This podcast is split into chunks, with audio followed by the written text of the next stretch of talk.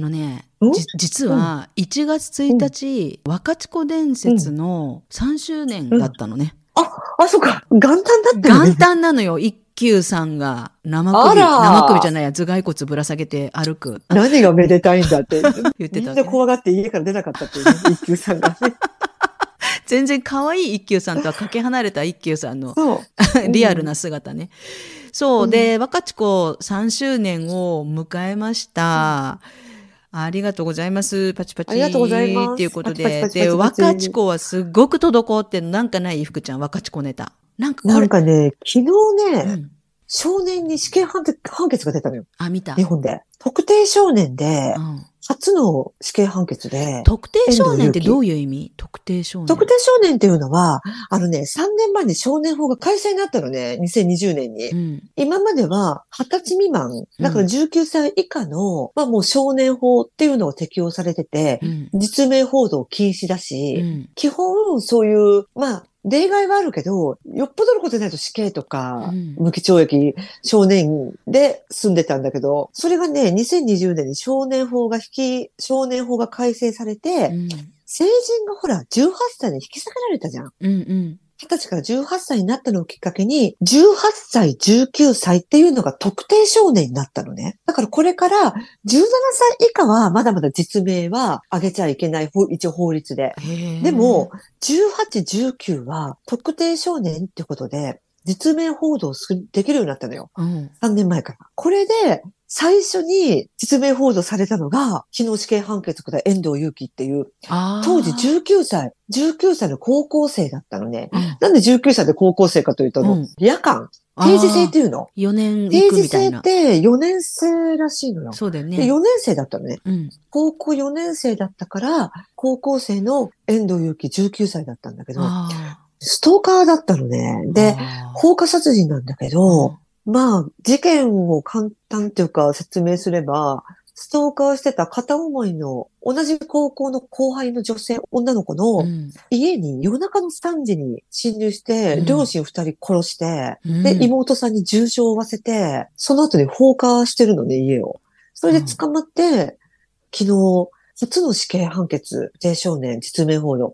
でもまだこれ、甲府地裁っていうか、地裁だから、うんこれからほら最高裁ぐらいまで上告するんじゃないかな、多分。あ事件の概要から言うとね、うんうん年下の生徒会、これ生徒会長だったのよ、遠藤祐樹っーて。へ生徒会長ってすごいじゃん、真面目じゃん、ー頭いいじゃんって。うん一瞬思うんだけど、彼はそうじゃなくて、立候補者が彼しかいなかったらしいのよ。あまあ、これは憶測なんだけど、その、可愛いなって思ってた、いいなって思ってたうん、年下の女子高生が、あ。うんその生徒会の役員をしてたから、うんだから立候補したんじゃないかっていう噂もあるんだけどねあ。で、それで自分しか立候補者がいなかったから、うんその高校の生徒会長になるのよ。でも、その生徒会の会議、役員会ってあるよね。その学生が集まって。うんうんでもね、まともに意見もしないし、折り紙折ってたりするんだって。ずーっと折り紙折って一人でニヤニヤニヤニヤしたかと思ったら、誰とも喋ってないのに、突然お腹抱えて爆笑したりするんだって。でちょっとね、学校の中でおかしい人って思われてたらしいのね。うんでもなんか、ある日を境に、急に髪の毛もすっごいツーブロックにしたりとか、うん眉毛剃ってきたり、急になんか色気づき始めたんだって。その女の子とのことを好きだったからじゃないのかなと思うんだけど、うんなんかね、その女の子褒めちゃうのよ。後輩が。髪型変えたんですね。かっこいいですねってちょっと言っちゃったみたいなのね。うんうんそれですっごい勘違いしちゃって、好きだ好きだ好きだになってて。で、もともと生徒会で一緒に会議とか役員とかしてるから、うん。LINE の交換とかしてたみたいなの。で、同じね、地区の高校に通ってるから、もちろんなんか家とかつけてきたか、何かで家も分かってて、うん家にね、なんか高級ブランド品を持って押しかけてきてたんだって。ティファニーとか。で、この遠藤祐樹っていうのが、お母さんが再婚してたのかな、うん実のお父さんっていうのが、遠藤祐樹が小学校の時に窃盗で逮捕されちゃうのね。給湯器を盗んで。もうほんと1万円か2万円かのうんガス給湯器ボってつける。うんあれを盗んで逮捕されて、それがもう全国ニュースになって新聞にも流れて、ややっぱり学校に伝われるじゃん。あー。ああいつのお父さん窃盗で捕まったぞって。うんそれでちょっといじめられて、うん。引っ越しちゃうのよ、お母さんと二人で。で、お母さんはそこで再婚するんだけど、まあちょっとママ父っていう、系系譜とあまり折り合いが良くなかったっていうのもあって、うん。友達の家からゲーム機を盗むので10個ぐらい、遠藤祐樹が。何機？ゲーム？ゲームソフトっていうのああ。ガチャッとはめてテレビで。で。あのね、ゲーム機を友達の家から10個盗んだんだって。盗まれた側の児童のお母さんが、その遠藤のお母さんにお宅の息子さんが盗んだ。もうちゃんと証拠もあるんだって。みんな見てたうんし、うん絶対に犯人に間違いなかったから言いに行ったのね。だったら、うちの子がそんなすごいことするわけないでしょって。言って、逃げるように引っ越していったらしいのね、それから。学校転校して。また？うん。で、中学校になって、やっぱり子供同士だから、夕方以降も遊ぶじゃん、夜遅くなっても。うん。だったらね、お母さんから30回も40回も携帯に電話が入るんだって、早く帰ってきなさい。感じでなんかちょっとお母さんが子離れしてないような、ちょっと変なお母さんだったっていう証言もあるんだけど、でその、のね、年下の女子高校生後輩が、ちょっとその髪型いいですね。好きだ好きだ勘違いしちゃって。うんでずっともうしつこくもう何百通も LINE を送り続けて、うんブロックされちゃうのよ。女子高校生から。で、女子高校生も、高校の友達相談してたんだって。私今ね、こういう LINE が来てたり、うん家にね、ブランド品とか持ってこられてて、ストーカーされてるんだって。うん相談はしてたけど、でもね、それを遠藤っていうことは内緒にしてたんだって。うん優しいでしょ、でもその子も。うんうん同じ高校だからさ。言っちゃうよね、あの人が高校生ぐらいじゃね。うん。私だって絶対言うけど、うんその子は言わなかったんだって。ある人からっていうことで名前は出さなかったんだって。うんで、やっぱりね、ブロックされたことで逆上しちゃって、殺そうって3年前に夜中の3時ぐらいに、ナタを持ってもう就寝してるじゃん。玄関が開いてたのがどうなんかわかんないけど、押し入って、うん寝入ってる両親をナタで叩きまくって、ナイフでめった刺しにして、すっごい勢いだね。すっごいのよ。で、その騒ぎに2階で、だからそのね、ストーカーされてた女子高校生と妹さんがいたんだって、中学生の。うん次女がねうん。その次女が物音にびっくりして階段降りて下に降りていったら、お父さんお母さん殺されてた。で、遠藤祐樹に見つかって、そこでもう思いっきりもう頭蓋骨が陥没するぐらい叩かれてるのね。ええ中ですっごい勢いだね。何それ。すっごい勢いで。でも、妹さんは2階に駆け上って、うんお姉ちゃんを起こして、二人でベランダから飛び降りて逃げてるの。で、その間に遠藤祐樹は、あの、カセットコンロってあるじゃん。私たちが家でお鍋をするときに、うんうん。あれをね、10個ぐらい持って行ってて、へそえ。れを、その亡くなった両親のご遺体の横にカセットコンロを10個ぐらい置いて、うんその周りにガス、オイルを撒いて、バッて火を放ってるのね。えこの爆風で、うんその爆風でお父さんとお母さんでいた吹き飛んでたらしいの。ものすごい勢いで。遠藤祐樹自体も火傷をして、それから自分で足で逃げてう、ん駐在所に駆け込んで、もう自首しようと思ったんじゃない？でもまあ事件発覚してるから自自首にはなんないんだけど、うん駐在所に入ったけど、おまわりさんがいなかった。うんでもやっぱり交番とか駐在所って電話置いてあるじゃん。うんその本部につながるうんうん110番。そこに自ら電話して、うん今人を殺して、今どこどこの駐在所にいますって電話をしたらしいのね。で、その電話を受けて、警察官が駆けつけるのよ。その駐在所に。うんだったら、手を怪我して、顔に火傷を負った遠藤祐樹が泣いてたんだって。ううんーって。うんで、そこで逮捕されて、でね、妹さんと、そのお姉さうんん、長女と次女、もう本当にベランダから逃げて、うん飛び降りて、うん逃げて、で、近くの知り合いの家にかくまってもらえて、うん電話をして110番に。で、妹さんはほら、犯人わかんないじゃん。顔がわかんないから。うんお姉ちゃん見てないから、犯人も。ああ、そっか。妹さんが2階に駆け上がって、お姉ちゃんを起こして、そのまま逃げてるから、うんで、お姉さんわかんなかったんだって。犯人が遠藤だって。ああ、そっか。でほんで、途中で自分の携帯で110番電話して、うん知り合いのところに逃げて、自分が燃えてるうん家が、バーッともう目の前にしてう、んうん妹さん、もう頭陥没してるぐらい叩かれてるのよ。うんその妹さんが、幸せが消えるってこういうことなんだねって言ったらしいの。で、その後に犯人逮捕されて、犯人が遠藤祐樹だってわかるじゃん。だったらその長女がもうすべて私が悪い、私の責任だって、お父さんお母さんが死んだのは私の責任だって言ったんだって。そうじゃないよね。そうじゃないよね。うんで、結局、うん、今、地裁の判決なんだけど、うん、4つの罪で逮捕されてるね。うん。住居侵入う、ん。次女に対する傷害、うん。あと放火、うん。で、両親の殺人。両親殺された上に、うん。家まで燃やされて、うんもうね、めいちゃんの焼け跡みたいな何一つ残ってないのよ。で、殺、逃げられちゃったけど、女の子のことも殺すつもりでいたのかうん、な、殺すつもりだった。殺すつもりだったって。全員殺すつもりだったって。でね、この人、あ裁判って、裁判が最初に始まった時に、私もテレビで見てたんだけど、その時に、黙秘権っていうのがあるじゃん、うん犯人にはー。うん。でも、人定質問っていうのが、どの裁判にも最初にあるんだけど、うんそれは、名前は何ですか？住所はどこですか？生年月日を何言ってください。職業を教えてくださいって。うんうん。芸能人とか対外職で無職っていうのね。無職ですよね。で、人定質問には黙秘権は認められてないのよ。あなんか遠藤祐樹で勘違いしてて、あ。うん。それすらも答えなかったのね。で、大概、うん。名前言ってください。あ、福ですと。うん生年月日言ってください。何年です。うん。で、住所は東京都で何何々区何丁日何の名。うんで、職業はって何々です。で、その後に、では裁判を始めます。これからは被告人には黙秘権が与えられますって言うのよ。へえ。裁判って。でもね、しょっぱだから全然喋んなかったの、この人。最後まで結局。で、判決下る前にちょっと何かを喋ったのが、うん何だったかな死刑になってもいいような的なことしか言ってなかったかな、彼は。。それしか喋んなかった。最後、うん最後の最後に。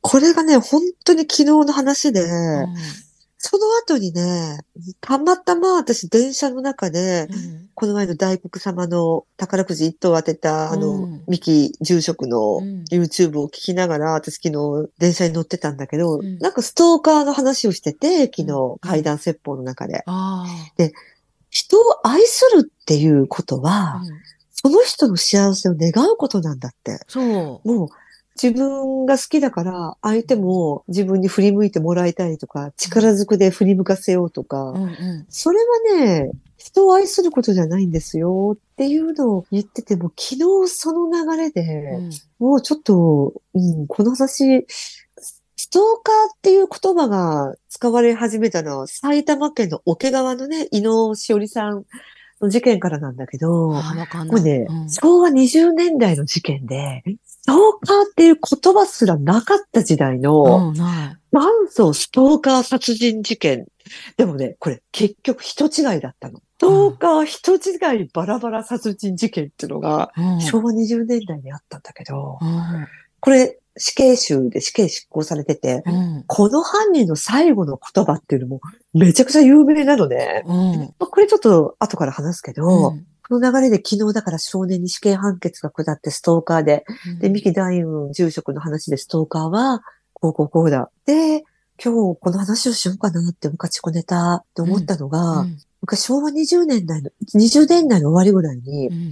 古谷秀夫っていう、当時ストーカー規制法もないし、うん今でこそさ、メールがしつこいとか、うん付きまとわれるって警察動いてくれるけど、昔そんななかったじゃん。事件をなんか起こらないとダメだった時代でしょ。うんで、このね、古谷秀夫っていうのが、子供の頃から成績も悪いって人付き合いも悪い。で、なんかね、子供の頃に高熱を出して、まあ本人はそれが原因だって言うんだけど、まあそれが真意のほどはわかんないよ。うん当時の医療生まれだから。うんほんと勉強できない、人付き合いもできない。で、学校卒業してからは、いろんな職業をするんだけど、長続きしない。うんで何やってもクビになる。うん定職に就かない。かといって夜遊びに明け暮れてね。うんで、お金がなくなるじゃん。で、繰り返し窃盗して捕まる少年院に行くみたいな。どくでもないような人生を送っていたのね、これ古谷秀夫。うんでもね、一回少年院を出所した後、比較的真面目に働いてた時代もあったのはあったんだけど、うん会社の業績悪くなって、会社が倒産したりとか、あんまりその運にもちょっと見放されてるような人で、なのに夜遊びをするのね。うんずーっと女遊び、夜遊び。で、当時ね、ダンスホール、昭和20年代後半、ダンスホールっていうのができ始めてきた時代で、うん私たちの時代ってディスコだったじゃん。そうだね。今はクラブ、クラブっていうの、うんうん。まあ若い人たちが飲むと、踊って飲むところ。うんうん。でも当時、私たちのお父さんお母さん、もっと前の時代って言ったらうんダンスホールだったのね。で、それが出てきた時の時代で、もう若者たちに大人気だったらしいのね。うんで、古谷秀夫も、そこにお金もないのに定職もついてないのに通い始めるの。うん。窃盗して、うんその盗んだお金で。あそこでね、あるすっごい綺麗な女性に会うのね。18歳とか19歳でね。あ。すっごいスレンダーで綺麗な女性だったんだって。うんなこの人、ふみえさんって言うんだけど。うんでも、まあ、女性は全くその気はないよね。うんで、私たちがもし今言ったとしても、うんまあ普通に喋るよね。うんあ、どこから来ましたか？みたいな。うんうんまあ、その程度で、うんこの女性、ふみえさんも、古谷に話しかけたと思うの。うんでも、今まで一度も女性とお付き合いしたことがなかったね。そういう職業の人としか、そういう風俗っていうの、うんうんそういうのしかなくて、一度も女性と交際歴がなかったこの人が、初めて一般の女性からあ優しく接してもらった。あもう瞳漏れしてて恋をしちゃうのよ。うんうんでね、もうね、大きな勘違いするのね。うんもう向こうもうんこうやって優しく話しかけてくれたんだから、向こうも自分のことが好きだって勘違いしちゃったのよ。あモテない男の典型で勘違いしてあう、んもう、日増しにその人のことが好きになっていって、うんダンスホールに通い詰める。で、うん優しく話しかけてくれる。もう、この流れで自分たちは結婚するのが当たり前なんだってうん思い込んじゃうのね、勝手に。うん人に暴走して。勝手に思い込んで、自分の両親を連れて、女性の両親の家にピシッとした格好に行って、結婚前提で交際してくださいって挨拶にして行ったんだって。うんうんでも女性から見るとさ、びっくりするじゃ。そうんだねいきなり両親を連れて、家に挨拶しに来るのよ。結婚させてくださいって。うんもちろん断るよね。うんお断りしたんだって。うんもうその女性も、うんその両親、いや、ちょっと違いますからって。うんその後に、その古谷のその前科、狭いコミュニティだから、あの人は誰うんみたいになるじゃん、両親も。うんうんだったら、やっぱり元窃盗歴があって、うん少年院に入ってたっていうのが耳にしたらしいのね。うんで、しかも今無職だと。定職についてる男だよっていうのも、女性の両親に耳に届いたんだって。うんでもね、諦めずに、何度も何度も家に来たんだって。へだったら、両親が、ちょっとこれはね、まあ、あと、後々、両親はこういうことを言わない方が良かったかなって警察の方から言われたらしいんだけど、ーうん。仕事もしてない男に娘を結婚させるわけにはいかないって言ったらしいのよ。まあ現実的な意見だけどね。うん。でも、普通、それだったら諦めるでしょ？普通尋常じゃない不利やから、うん。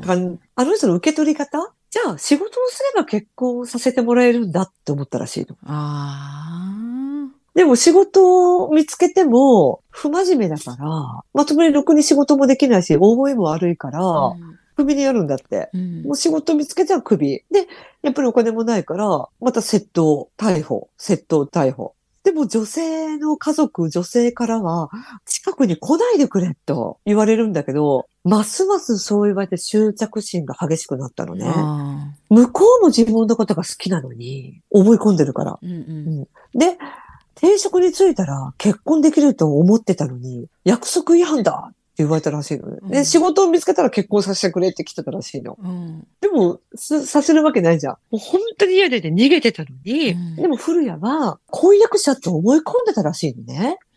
でもこのままじゃ娘がやばいと思って、その女性のお姉さんが仕事でどこか違う他県に就職で一人暮らしをししてたから、その自分の娘、長女のもとに避難させたんだって。うんで、居場所がわかんなくなるじゃん。今みたいにインターネットもないし。うん必死に探すらしいの。必死に探してでね、突き止めるんだって、お姉さんの居場所を。へでも、やっぱり逃げるじゃん。ーうんもう2個も、これはもうどこも逃げるしかないと思って。で、一点に住所を構えると、どこに行っても追ってくるから、もうその女性ももうかわいそうなんだけど、うんもうあっちこっちの旅館の仲居をしながら、各地を転々とするんだって。えもう何も悪いことしてないのにだよね。もうここで温泉宿で1ヶ月働いたら、もう別の他県に移って1ヶ月働いてっていう風に、そういう生活をしてたらしいのうん。ね。で、もうその間も忘れるのからもうなおさら思いを爆発させてたのよ。あでも、探しても探しても見つからないその女性に対してね、どうしてね、結婚相手である自分にね、居場所を教えてもらえないんだって、ーうん。すごい思い込みをして、うん。仕事を辞めて、その時にだから仕事をしてたんだけど、う仕事を辞めて、なんとね、これフリアは女性探しの旅に出たのね、窃盗しながら。すごくない？この執念。だったらね探し始めてしばらく経って、埼玉県のある農村で、うんついに見つけるのよ。ついに見つけたって、これね、人違いだったの。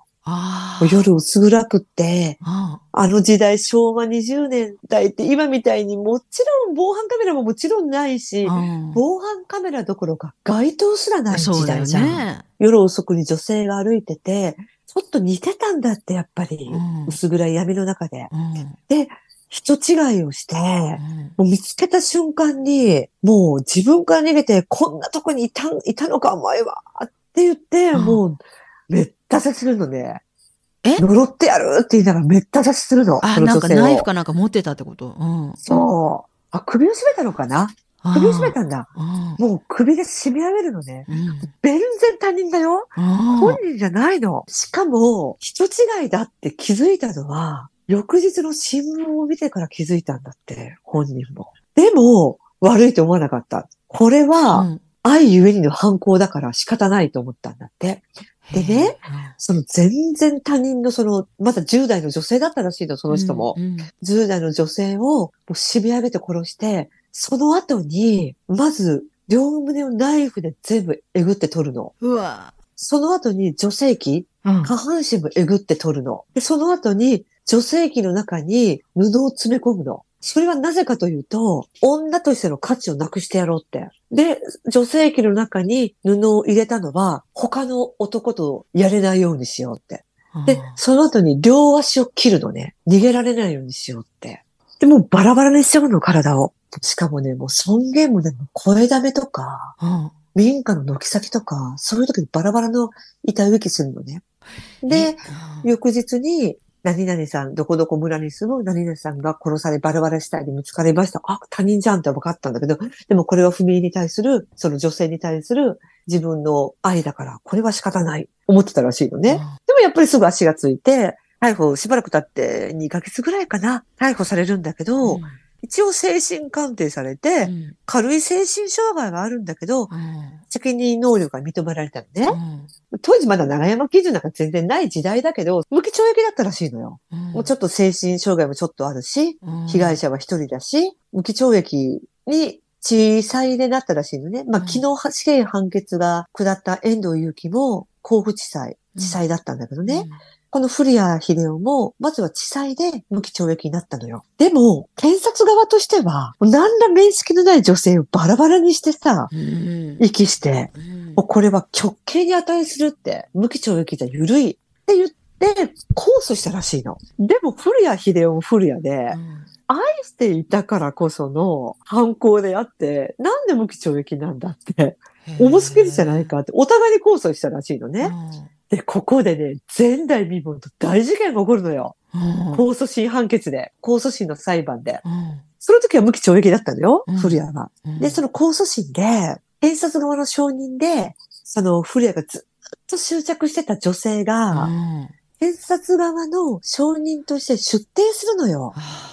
で、質問に対して、古谷秀夫が勝手に私をね、恋人と勘違いして、交際相手だ、結婚相手と思ってるだけで、私は何の恋愛会議でもないし、私はそんなこと一度も思ったことがありませんって言ったんだって。それは当たり前のことだよね。うんそれは誰が来てもと、うんだったら、古谷が竹を持ち込んでたらしいのね。うん女性の胸を突き刺したの。裁判中に。全治数ヶ月の重傷を負うんだけど、これが決定的になって、一審判決の無期懲役が棄却されて、極刑判決になっちゃったの。で、上告して最高裁まで行くんだけど、反省するどころかもう、とにかくこいつはやばいってことになって、死刑になるんだけど、なんかね、拘置者の中にも、このフリアって人は、ずっと自慢してたんだって。もうね、自分の婚約者はいかに素晴らしい女性かっていうのを、とけあの、なんかあの、刑務官の人とか、死刑囚の仲間とかに、もうね、いい女だったって付き合ってもないのに。で、自分の犯行は、愛ゆえの犯行で、なんだ自分は悪くないんだよって。愛ってすごいよね、みたいな。こういうことをすごい豪語してたらしいの。でね、結構短い期間で収監されて、死刑執行されてるんだけど、この最後の言葉っていうのが、この人も有名で、ふみえ、もう一度会いたいって言ったのが最後の言葉なのね、この人。怖くない？ちょっと超怖いんだけど。怖い。で、これを機にね、やっぱり裁判の安全性のあり方、うんうん、その被告人もそうだけど、私たち傍聴に、うん、身体検査、うん、もう本当に厳重になったらしいの、この事件から。ああ、これが。持ち込めないように。そう、これがきっかけだったのよ。古谷秀夫が。うん、服の中に、うん、竹竹の、竹を、先っちょを自分で削ってて、うそれで鋭利な刃物見せたらしいの。すっごいね。ちょっと思いっきり突き刺したんだって、女性の胸を。超やばいでしょ。超やばいね。勘違いにも程がある。勘違い野郎っていっぱいいるけどね。違い野郎。あのさ、この事件は女の子ね、うん、全然、うん、ただ話しかけただけ？話しただけでしょ、うん、だから、勘違いさせようとはしてないわけよね。だけど、うんうん、世の中には男の子に対してとか、まあ逆のパターンもあるけどね、男の人が女の人に対してもあると思うけど、思わせぶりみたいなさ、なんか勘違いをさせる意図で、ちょっとそういう、なんていう身振りそぶりする人とかもいると思うのね。まあその時を楽しみたいがためにとか、ノリでとかね、うんうんうん、雰囲気でとかね。あの、そういうのは、やっぱね、責任、あの、勘違いさせる方も悪いよって、なんかね、その殺人事件とかになるとまた話がすごい大きくなっちゃうんだけど、ちょちょっとストーカーとかなんか勘違いされてしつこくされたとか、困ってる人がいたらね、自分もなんか勘違いさせるようなことをしてなかったかっていうのは自分に問うた方がいいんじゃないかなって思うような勘違いする方も悪いしさせる方も悪いっていうただこの事件はさせようとしてないじゃん全然。話なんか誰だってするよ、そんな言ったら。全然するよ。だってですね、うん、その昨日のね、特定少年遠藤だってさ、うんうん、同じ学校でさ、先輩後輩で、髪型変えたら、あ、いいですねっても言うし、私だって。うんうん、あ、髪切ったのいいじゃんって。でもさ、その古谷のお父さんお母さんもさ、なんか真剣に交際させてくださいのと、あれで言ったって言うから、やっぱその親もちょっとおかしいんだろうね。うん、だから昭和20年代ってさ、終戦後でさ、うん、やっぱり恋愛結婚ってあんまりなかったあ、そっか。時代だよね。そっかそっか。だから息子がこうこうこうでちょっと挨拶したい女性がいるんだけどって言ったら、今はさ、うちの両親とかに行っても絶対来てくれないよ、きっと。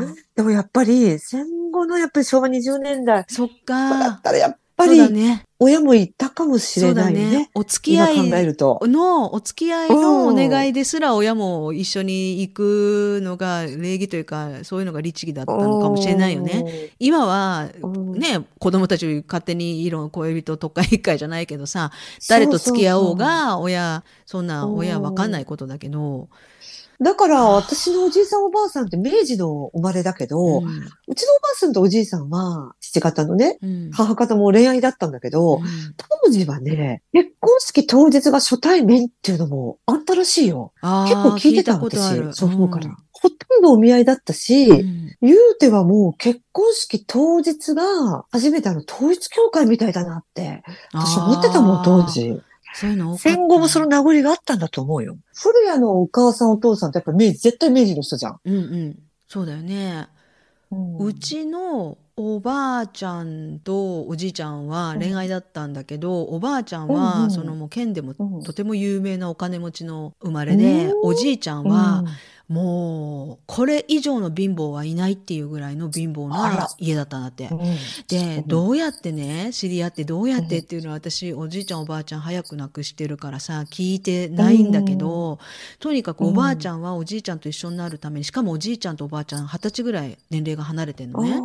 でそう18歳って言ってたかな、うん。それでおばあちゃんはおじいちゃんのところにおじいちゃんと一緒になりたくてもうその家を本当に感動っていうのはこのことかっていうぐらい本当に縁を切られてすごいお金持ちの生まれの子だったのにもうずっと貧乏で、うん。ずーっと死ぬもう死ぬまで働いてたようちのおばあちゃんは。そうそう愛の力だね。ねえだけどそれは本当珍しいケースでさやっぱいいおお家の子とかさ、うんだったらやっぱお見合いだったりするだろうねいいとこの家お柄同士で。見合いだと思うよ。あとは当時はうんで、結婚するのも早かったよね、当時。うんほんと女性は16とかそうそうそう17と。かで、うん、嫁に行ってた時代だと思うよ。そう、明治、大正、昭和の初めってう。ん、そうだよね。いやーストーカーで悩んでる人今怖いると思うけどね。ううんん。まあ勘違いする人ってどういう育ち方してんのかなと思うけど。うん。まあでもその死刑囚はちょっと特殊だよね。やっぱちょっとやっぱおかしいもんね。ねだけど胸をえぐって性器をえぐってとかさ、そもうう、女性の価値をなくすとか。もう、愛がゆえにって言うけどさ、もう全然もううん愛もな、だから本当に勘違いというかもう頭おかしいね。うん。おかしいね。でさ精神異常があるからと言ってその責任能力云々とかやっぱいまだにそういうのはさテーマになるけど、うんうん。で精神異常がああるから死刑にはしませんよとかさ、うん。精神的なもの病気があるから許すとか、うんそういうことじゃないと思うんだよねやっぱ。うん。難しいテーマだとは思うんだけどやっぱいまだにね。うんだけどうんでやっぱその昨日福ちゃんがそのニュースで見た特定少年の初めてのはいはいはい。死刑執行の、執行じゃない死刑確定、そう、うん。うんあの、実名報道が出たのもこの人が初めてだからうね。ん、顔写真も出てたけどさ、うん、顔写真出てた。うん。顔写真とかやって生々しくドカーンと出るとさまあその人の家族とかもいるわけだろうし、うん。まあいろいろその人だけのことじゃないっていうのは脳裏をよぎるけどうん。でやっぱ顔を見たらねまだ若いっていうのもあるけどだからといって子供っぽいよね、あの写真見るとね。でもだからといってやっぱ被害者や被害者の家族の方が悲惨なわけよね。うん、うん、だからやっぱこれを許すような社会になってしまったらこれを許すというか寛容な社会になってしまったら本当に生きづらくなる本当怖いなと思ってだから私は日本のこの法律は死刑反対論の人がいっぱいいるけどこの法律は私は日本は守ってほしいなってちょっと思っちゃうんだよね。うんうんなんかあの、その姉妹にはね、まあ、しばらくは無理だと思う。将来、いつか幸せになってほしいよね。本当そうもうトラウマだよね恐ろしくて。うん。で自分の身代わりで亡くなったね子がいると思ったらもううん一生なんか私だったら背負ってしまうよね。うん。あーかわいそう。かわいそうにね。でねこんなこと言うとまたね誤解を生むかもしれないんだけど最近勘違いというか、そういう、うん。まあ子供に限らない、うんうん子供だけの話じゃないとは思うんだけどそういう人がうん。なんか昔より増えてんじゃないかなって思うのね。それは昔よりもうん今はネットとかがあって情報が頻繁に回るからそういうね、悪い。いものもたくさん見えてきてるせいかもしれないけどその人の気持ちを考えないみたいな相手の立場にならない人の気持ちを考えない人が私は犯罪者になったりとかあの悪いことをするっていうふうに思うわけ。だから子どもたちに接する時も、ね、勉強が苦手とかあれができないとか失敗したとかいろいろあるけどもうそんなのよりも実は大事なのはね感謝の気持ちを忘れないこと。人の気持ち相手の立場になることだよっていうのね。でシンプルに説明するときに例えばいじめをする人ね、自分がいじめられたら絶対嫌だと思うよって。なのにいじめするでしょって。それは、い自分がいじめられたらどうしようってことが想像できないからだよっていうわけよね。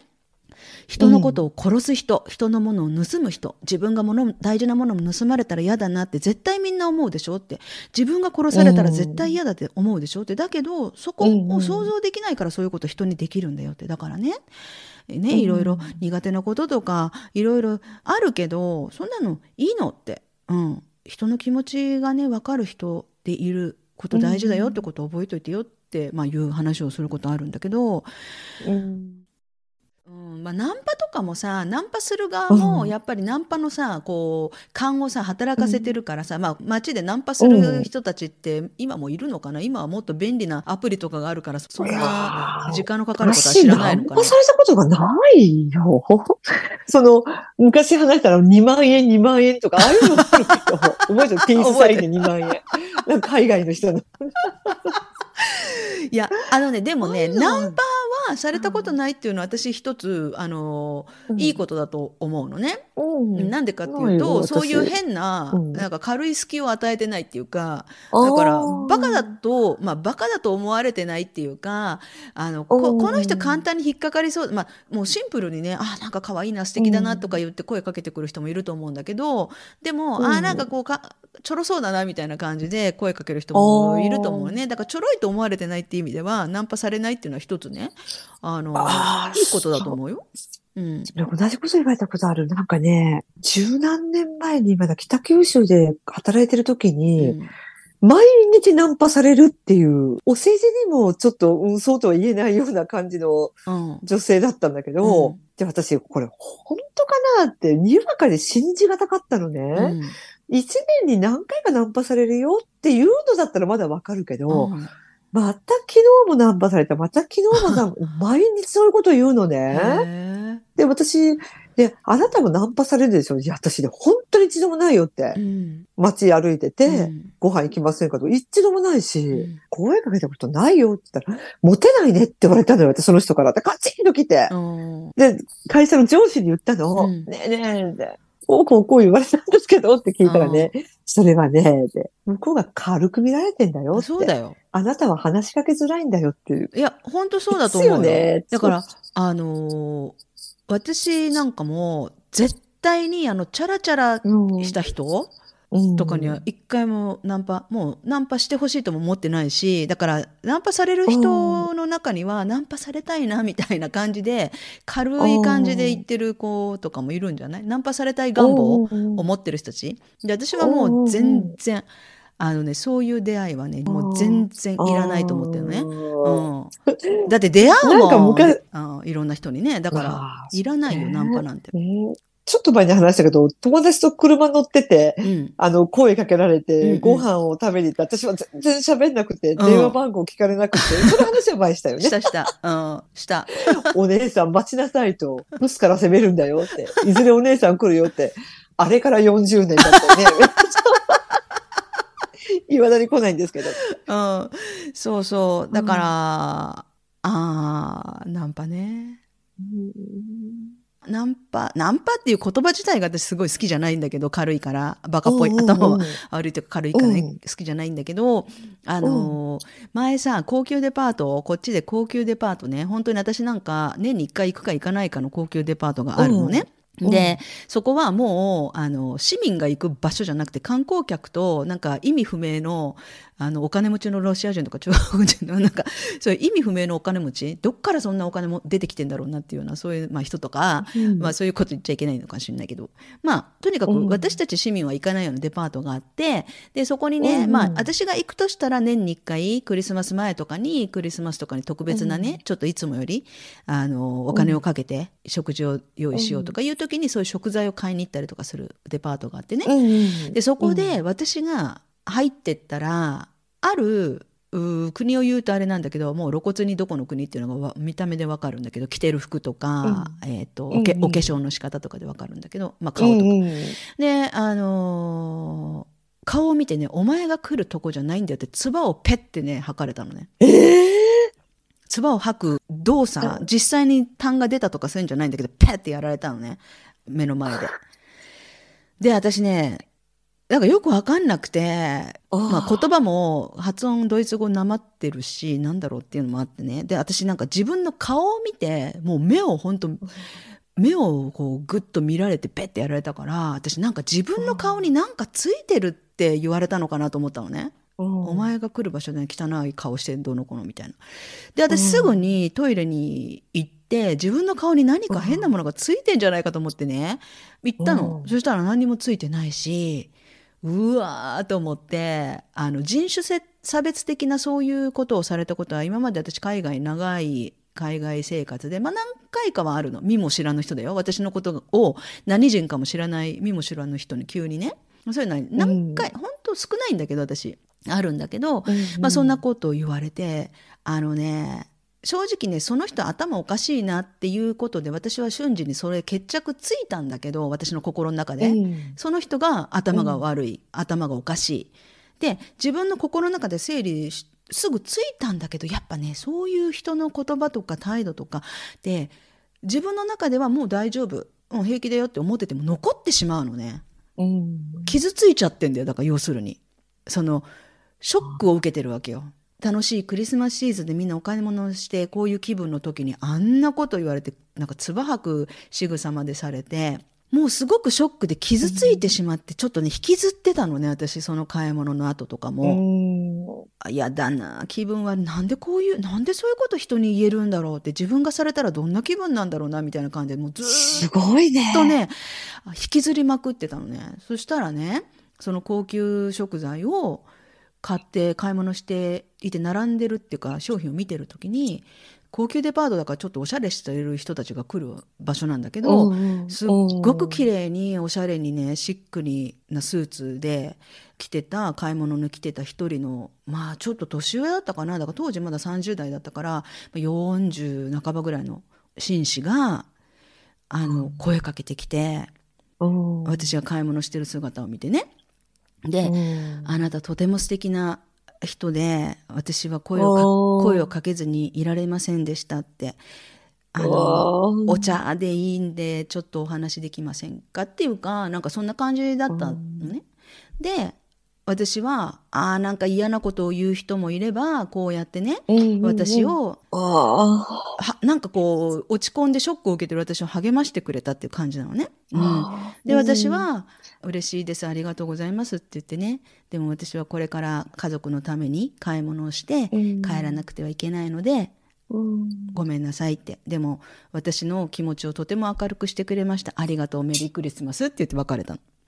うんでも本当立ち立ち話12分の話だけどねだからそういう嫌な人もいればいい人もいるから頑張れよって神様がねなんかすっごく落ち込んでるクリスマスに落ち込んでる私をね私に助け舟出してくれたんじゃないけどなんかすごく救われたんだよねそれこそあの、捨てる神あれば人拾う神ありだね。それだよめいちゃねんね。そううん。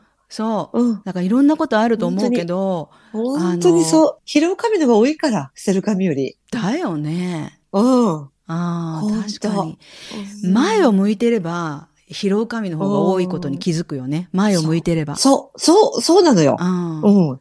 そうその通り。そうだよね。うんはあ。なんか、ああまあね、いろいろあるけど、今年も頑張っていこうっていうことで締めますか。閉めますか。あ、ちょっともう一個、だと、うん。